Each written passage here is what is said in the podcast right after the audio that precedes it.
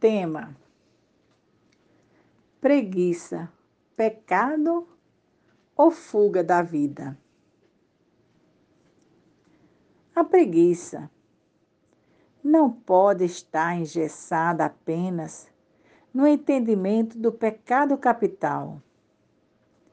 Como toda emoção, sentimento e quaisquer comportamentos terão relação com multiplicidade de sentidos.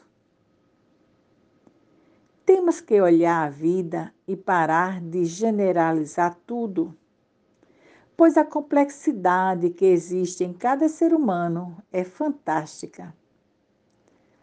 A título de exemplo, vamos considerar que temos um indivíduo A com as seguintes características: ser introvertido, ter inteligência emocional e uma boa capacidade de escuta.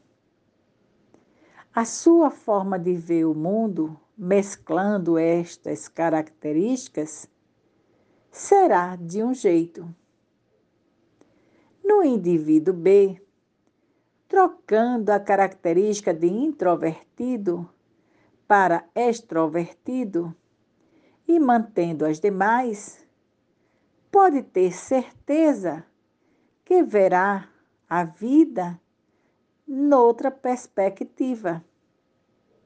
E assim por diante. Basta uma outra característica para resultados diferentes.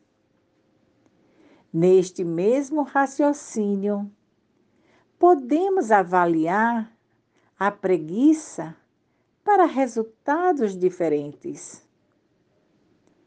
Alguns entendimentos para refletir sobre a preguiça. Freud afirmava que o preguiçoso, afetado de inércia, apatia e melancolia, chegaria a perder a capacidade de amar.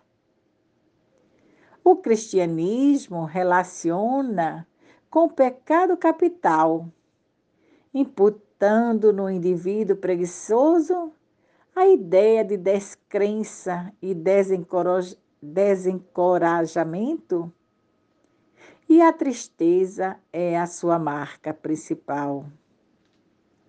Segundo o budismo, a preguiça é um dos principais obstáculos ao despertar da alma. E também é. A preguiça heróica está relacionada com o universo do trabalho. Tem como característica a aversão à servidão e ao trabalho forçado. A noção de realidade prima pela utopia. Embora muitas vezes se apresenta como uma ação de resistência a um trabalho alienante, numa rotina que não dá sentido à sua vida, com valores extremamente tecnicistas. A preguiça onírica é a necessidade da fantasia do sonho. É o momento em que o corpo e a mente pedem sono. Portanto, a preguiça pode ser passageira ou não. O que requer prestar atenção a si próprio e ao corpo, identificando que o estado de preguiça estará sinalizando quais as áreas da vida que estão afetando. Pode ser sinal de problemas afetivos, dificuldades em lidar com as diversas demandas, seja do trabalho, rede social, casa, vida financeira, família, distúrbio físico ou psicológico provocando um sentimento de desmotivação para desempenhar qualquer tarefa. Procrastinando todos os projetos que antes ou em algum tempo eram realizados naturalmente. Qualquer que seja a base da preguiça, essa propensão para a inatividade gera consequências pela falta de diligência, negligenciando em si a sua utilidade diante da vida, seu bom desempenho na utilização do tempo para gerenciar seus afazeres sem desperdiçá-los, controlar sua própria vida sem ser controlado pelos outros.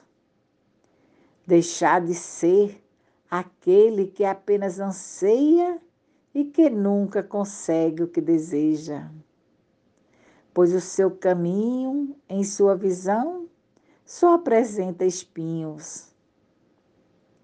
A própria mídia apresenta esquemas e promessas de riquezas do dia para a noite, sem a necessidade de trabalho convencendo aqueles que procuram a gratificação instantânea, criando assim um empecilho à realização pessoal.